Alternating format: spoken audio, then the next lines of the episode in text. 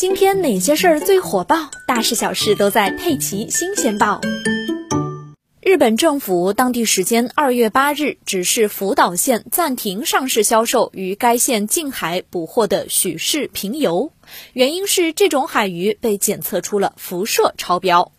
根据日本厚生劳动省发布的最新消息，截至二月七日的检测结果显示，福岛县近海捕获的许氏平游所含放射性碘活度达到每千克一千四百贝克勒尔，而日本食品卫生标准是不能超过每千克一百贝克勒尔。二月八日，日本政府原子能灾害对策本部指示福岛县暂停上市销售在该县近海捕获的许氏平游，并要求福岛县持续监测这种海鱼的受辐射水平。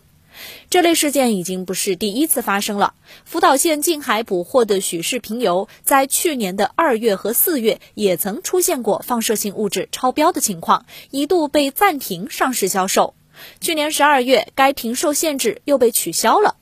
根据日本共同社此前报道，东京电力公司福岛第一核电站事故之后，日本政府最多曾暂停福岛县附近海域的四十四种海产品上市销售，但之后这些限制措施又陆续全部被取消了。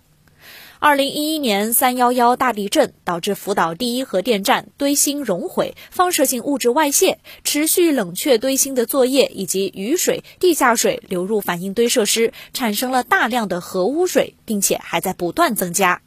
去年四月，日本政府决定将福岛第一核电站上百万吨核污水经过过滤并稀释之后排入大海，排放大概在两年之后开始。这一举动在日本国内和周边国家引发了担忧。观察人士呼吁日方在与周边国家充分协商的基础上，慎重做出决策。